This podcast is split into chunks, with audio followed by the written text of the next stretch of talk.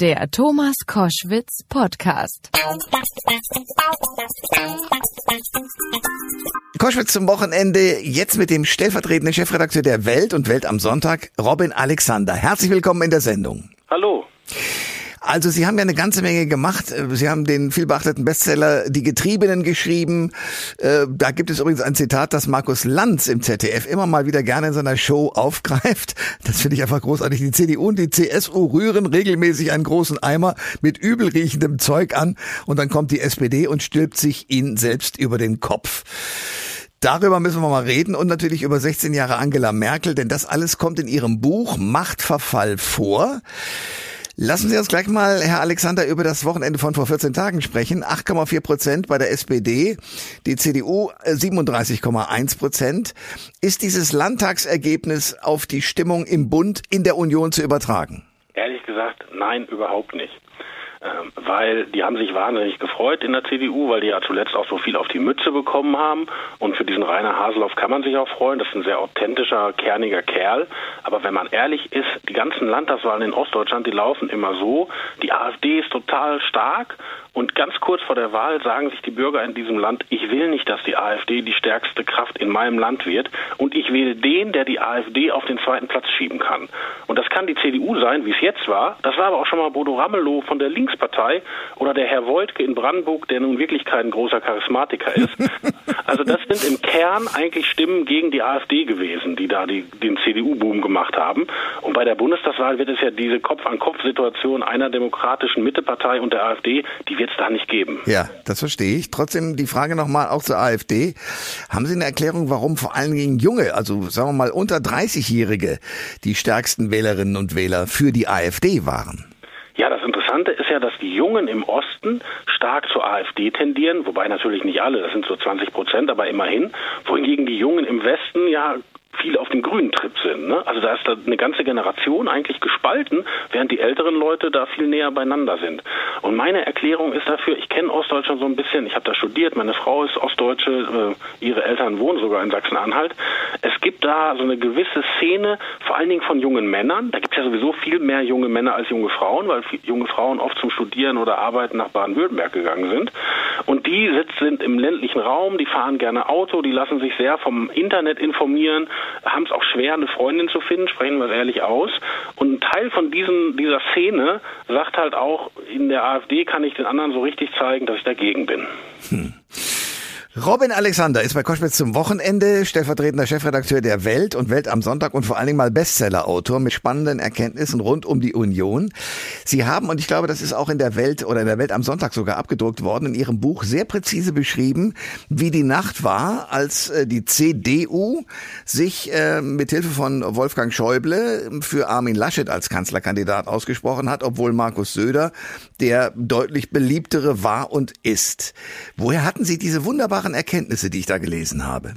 Naja, das ist immer so, das sind ja relativ wenige handelnde Personen. Also in dieser Nacht, die Sie ansprechen, da saßen sieben Männer um einen Tisch und ähm, ich versuche mit denen ins Gespräch zu kommen. Also ich rufe die an, einige reden mit uns. Das Schwierige ist, sie brauchen immer nicht nur einen, der redet, sie brauchen mindestens zwei, weil sie als Journalist immer doppelte Quellencheck machen. Ja, klar. Oder noch mehr. Und der Vorteil bei mir ist so ein bisschen, ich bin ja schon relativ lange in dem, in dem Job und die kennen mich und äh, die wissen, dass ich hartnäckig bin und dann denken die, dann erzähle ich lieber aus meiner Perspektive, dann kann ich das noch ein bisschen prägen.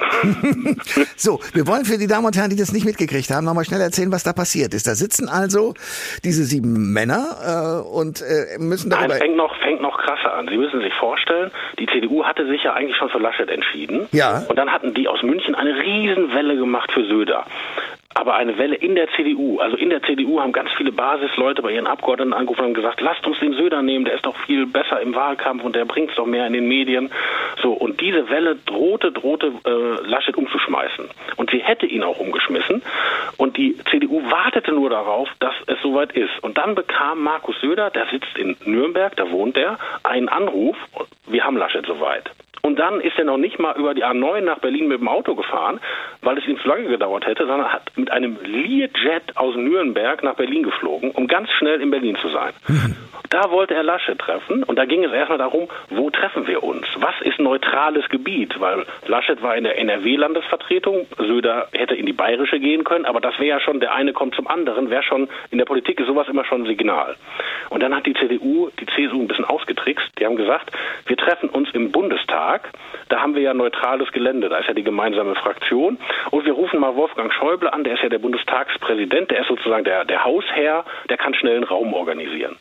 Und dann ging Söder mit zwei Gefolgsleuten aus der CSU in den Bundestag, ganz heimlich, sodass wir das alle nicht mitkriegen als Journalisten, so ein bisschen versteckt, und dachte, er kriegt jetzt die Kanzlerkandidatur. Und das war aber überhaupt nicht so, weil Wolfgang Schäuble wollte nicht wie ein neutraler Schiedsrichter das Treffen ausrichten, er wollte das entscheiden. Und Wolfgang Schäuble hat gesagt, passt mal auf, was ihr hier macht, eure CSU-Welle, das geht überhaupt nicht. Die CDU kriegt die Kanzlerkandidatur, weil wir die Größeren sind und da könnt ihr euch auf den Kopf stellen, dabei bleiben wir. So, aber Sie müssen mir jetzt mal eins erklären, was mir seit Wochen nicht in den Kopf will. Wenn ich doch als Union, und das sehe ich ja zunächst mal als Einheit, und vielleicht ist das schon das erste Naive daran, äh, dann habe ich doch mehrere Darsteller, wie im Film. Ich nehme doch auch den besten Schauspieler, damit ich möglichst viele Leute ins Kino kriege. Warum muss sozusagen äh, die Kontenance gewahrt werden? Warum muss ein hervorragender, möglicherweise, ich weiß es nicht, ein hervorragender CDU-Vorsitzender zwingend, obwohl er keine guten Werte hat in den Umfragen bei den Leuten, die ihn wählen sollen, warum muss der zwingend Kanzlerkandidat werden? Ja, schauen Sie, Sie machen jetzt einen Fehler. Sie betrachten diese Angelegenheiten einfach unvoreingenommen mit gesundem Menschenverstand. Ja. Aber Parteien funktionieren nach ihrer eigenen Logik. Also die Frage war doch, macht es der Söder, und da hätten die Argumente für gesprochen, die Sie gerade angesprochen haben, also gute Umfragewerte und eine Performance in Medien, oder macht es der Laschet? Und das Argument, dass der Laschet von der CDU und der Söder von der CSU ist, das ist Ihnen jetzt egal und wahrscheinlich den meisten Hörern. Aber in so einer Partei ist das das Allerwichtigste. Da sind die aber nicht allein in der Union. Denken Sie mal bei den Grünen, da ist der Habeck und die Frau Baerbock. Und das Argument für Frau Baerbock, das den Ausschlag gegeben hat, war, sie ist eine Frau, wir sind eine feministische Partei, im Zweifelsfall ist bei uns immer die Frau vorne. Und auch dieses Argument können Sie doch draußen bei normalen Leuten, dass die Frau immer die Erste ist, das ist doch gar nicht gesetzt. Das ist grüne Binnenlogik. Also sehen Sie, Parteien funktionieren sehr nach eigenen Logiken und die Frage ist, kriegen Sie es später dem Bürger erklärt? Hm. Robin Alexander ist mein Gast bei Koschwitz zum Wochenende. Wunderbarer Journalist und Buchautor und Kenner der Materie innerhalb der Union. Ihr Buch sollte ja ursprünglich Machtwechsel heißen, äh, so wie Ihr aktueller Podcast, wenn ich richtig informiert bin. Jetzt heißt er Macht oder heißt das Buch Machtverfall. Warum? Wessen Macht verfällt? Wir haben da ein bisschen getrickst, wenn ich ehrlich bin. Das erzähle ich jetzt, glaube ich, zum ersten Mal, weil das war ja, wir wussten ja noch nicht, wie es ausgeht, als wir das Buch gemacht haben. Wir wussten ja gar nicht, wer Kanzlerkandidat wird, wusste ja keiner. Und da haben wir ein bisschen mit einem Dummy gearbeitet. Und ähm, es gibt ein Buch, das heißt Machtwechsel, das ist aus den 70er Jahren von Arnulf Baring, das ist ein Klassiker. Mhm. Und ähm, da hätte ich mich nie nebengestellt, weil das ist wirklich ein, ein, ein, ein großer Mann, also das wäre Hybris gewesen. Das war sozusagen ein Titel, den wir lange hatten, weil der Buchhandel braucht auch sozusagen die Idee, dass da was kommt kommt. Aber wir haben immer mit anderen Titeln gespielt und wir haben uns dann für Machtverfall entschieden. Nicht nur jetzt wegen Söder Lasche CDU, sondern auch wegen Angela Merkel. Weil schauen Sie, Macht ist ja, dass man Leute dazu bringt, was zu machen, was sie eigentlich nicht wollen. Das ist Macht in der klassischen Definition. Und das war doch in Corona so stark wie nie. Schauen Sie, meine Kinder konnten nicht mehr zur Schule gehen. Meine Frau konnte ein Dreivierteljahr ihren Beruf nicht ausüben. Andere Leute konnten ihre Eltern nicht besuchen. Und so viel Macht, dass die Politik uns dazu zwingen konnte, gab es noch nie. Also Riesenmacht. Mhm. Und gleichzeitig hat die allermächtigste von allen, Frau Merkel, offen gesagt, was wir hier mit dem Ministerpräsidenten beschlossen haben, das reicht einfach nicht. Also sie hat nicht geschafft, das umzusetzen, was sie wollte. Also eine Ohnmachtserfahrung. Und diese Fallhöhe, so viel Macht war noch nie und dann aber auch, es hat ganz viel in dieser Macht nicht funktioniert, das wollte ich mit dem Machtverfall beschreiben. Großartig. Ähm, hat sich denn, und äh, das ist eine Frage, die sich mit äh, den 16 Jahren Angela Merkel als äh, Kanzlerin und Vorsitzende der CDU äh, in Verbindung bringen lässt, hat ähm, sich die CDU mit ihrer Macht verändert? Ja, total. Also Sie müssen sehen, ähm, es gibt einen klassischen Text von Frau Merkel, der ist schon ganz alt, 2007 oder so, den hat ein ostdeutscher Reporter geschrieben, der Alexander Osang, der ist ziemlich nah an sie rangekommen. Und da gibt es den Satz, Merkel hat sich ihre Partei gewählt, wie andere Leute sich eine Sorte Eis auswählen. der Osang, der ist auch gut, ja, sehr schön. Das ist, das ist, äh, ich habe ja. den Kollegen zitiert, weil das ist wirklich ein klasse Satz. Das zeigt, für Merkel war die CDU ein Mittel zum Zweck. Ja, und als Merkel im Kanzleramt war, hat sie die CDU auch gar nicht mehr gebraucht. Sie hat die Politik aus dem Kanzleramt gemacht und die CDU musste immer so hinterher trotteln. Das sehen Sie zum Beispiel, nehmen wir mal den Atomausstieg. Da steht im CDU-Programm bis heute das Gegenteil. Ja. Oder die Ehe für alle oder ja. die Mindestlohn. Ich könnte jetzt ganz viel aufzählen. Also normalerweise machen ja Parteien, unterhalten sich, machen eine Programmatik, versuchen umzusetzen. In den Merkel-Jahren war es immer so, Merkel hat was umgesetzt. Das muss auch gar nicht falsch gewesen sein. Und die CDU musste einfach hinterher, obwohl sie es vorher gar nicht ausdiskutiert hat. Und das hat die die natürlich auch ein bisschen geprägt, nämlich man kann jetzt nicht sagen, dass sie besonders erfahren darin wären, kontrovers äh, politische Dinge zu diskutieren. Das heißt, Sie sagen, die CDU ist eigentlich unter Angela Merkel schwächer geworden. Naja, das ist widersprüchlicher und interessanter. Einerseits sind die natürlich stark geworden, weil die ja so lange regiert haben. Und es gab natürlich auch viele Posten für Christdemokraten, ja.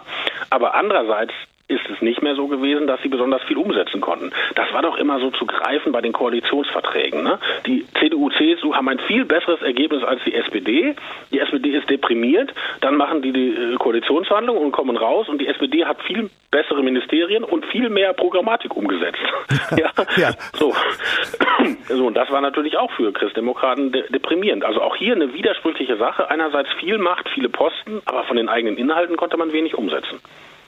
Robin Alexander ist bei Koschwitz zum Wochenende. Wir sprechen über, ja, äh, das Superwahljahr. Am 26. September wird gewählt werden. Und wie geht es bei dieser Gelegenheit der CDU und wie hat die sich entwickelt in den letzten 16 Jahren Angela Merkel und äh, der Kanzlerschaft, die bei der Union war?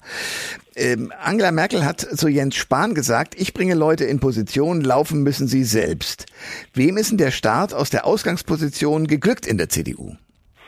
Das war ein Zitat, was Merkel nicht ausgesprochen hat, wen sie damit meint, aber es war klar, damit war Frau Kramp-Karrenbauer gemeint. Weil das haben ja vielleicht ein paar Leute schon vergessen, aber das war ja der eigentliche Plan, dass Frau ja, Kramp-Karrenbauer ja, ja. Kandidatin werden soll. Die war ja auch schon Parteivorsitzende. Und Frau Kramp-Karrenbauer ist eine sehr klassische Christdemokratin, also eine Frau, die auch auf Loyalität setzt. Und die dachte, wenn ich jetzt hier Parteivorsitzende bin, dann hilft mir die CDU-Kanzlerin. Und sie hat ihr nicht geholfen, weil sie ein ganz anderes Verständnis von Macht hat. Für Frau Merkel ist es so, in diesen schwierigen Ämtern muss man ganz, ganz stark sein. Und der Test, ob man stark genug ist und vielleicht auch hart genug ist, der ist, ob man diese Ämter erobern kann. Und wer diese Ämter nicht erobern kann, der sollte sie besser auch nicht kriegen. Was ja eigentlich erstmal eine ganz ordentliche Haltung ist. Ja, das, das, muss jeder selber wissen. Also es ist natürlich auch eine harte Haltung, ne? weil ja. Frau Kram-Karrenbauer, es gab ja Leute, zum Beispiel Friedrich Merz, die haben der Kram-Karrenbauer gesagt, du bist jetzt Parteivorsitzende, du musst ganz schnell Kanzlerin werden, du musst die Merkel stürzen. Ja, und das hat die Kram-Karrenbauer nicht gemacht, weil die Kram-Karrenbauer hätte das illoyal gefunden. Das ist nicht ihr Menschenbild, wenn sie so wollen. Ja, und ähm, sie hat dann ein Verständnis vielleicht von einer Partei als Familie, als ein Menschen, die zusammenhalten, die zusammen was wollen. Und Merkel sieht das deutlich kühler. Nun ist es aber doch so, äh, dass diese Situation doch eigentlich auf Frau Merkel auch genau zutrifft. Sie hat damals in einem FAZ-Artikel Helmut Kohl, der damals äh, der Herrscher aller Reußen war, gesagt, so, der muss jetzt mal weg wegen dieser ganzen äh, Affären, die wir jetzt mit ihm aushalten müssen. Etwas ähnliches müsste doch jetzt eigentlich von Armin Laschet kommen. Aber da passiert in der Richtung auch nichts, oder? Nein, Laschet hat Glück, weil er so spät dran ist. Aber, aber Ihr Beispiel ist genau das Richtige. Merkel hat Kohl weggeschoben, dem sie ja wahnsinnig viel verdankt hat. Der ja. hat sie ja erst in diese Position gebracht. Sie hat auch Schäuble weggeschoben, der damals ja ihr Vorsitzender war und sie war seine Generalsekretärin, also eigentlich seine Mitarbeiterin. Also sie hat diese beiden Männer kalt zur Seite geschoben und zur Macht gegriffen. Und genau das hat Keim Karrenbauer nicht getan. Ja, weil sie einfach, glaube ich, einfach andere Frauen sind. Und Laschet hat jetzt das große Glück, er muss Frau Merkel nicht zur Seite schieben, weil sie hört ja sowieso im September auf. Trotzdem müsste er einen eigenen Weg finden. Den hat er aber, glaube ich, nicht, oder doch? Er hat so Ansätze gehabt. Also wenn Sie sich erinnern, haben vielleicht auch ein paar politikinteressierte Hörer von Ihnen mitbekommen. Ähm, als Laschet Parteivorsitzender wurde, gab es einen Tag später plötzlich einen Gastbeitrag von Helge Braun. Wer ist Helge Braun? Das ist der Kanzleramtschef, also sozusagen der engste Mitarbeiter von Frau Merkel. Und der schrieb in diesem Gastbeitrag, wir müssen die Schuldenbremse, da müssen wir drüber nochmal nachdenken, das müssen wir reformieren. Und die Schuldenbremse ist für die CDU was ganz, ganz Wichtiges. Das halten die hoch, die, die machen sogar immer selber Witze, dass das ihr Fetisch wäre. Und also da wurde versucht, aus dem Kanzleramt die Kernprogrammatik, auch die Identität der CDU äh, sofort zu verändern am Tag eins von Armin Laschet. Und Laschet hat darauf reagiert und einen Tag später in der Fraktion gesagt, das geht so nicht. Wer sowas mal möchte, muss mit der Partei und der Fraktion reden und hat das unterbunden. Also da hat er ein gezeigt, dass er zumindest erkennbar werden will und dass er nicht alles mit sich machen lässt. Sagt ein Mann, der ein kluges Buch geschrieben hat, Machtverfall. Robin Alexander, Chefredakteur von Welt und Welt am Sonntag und eben, ich hätte beinahe gesagt, intimer Kenner äh, der Materie der Union. Herr Alexander, danke für das Gespräch. Hat mir großen Spaß gemacht. Alle Informationen zur Sendung gibt es online auf thomas-koschwitz.de.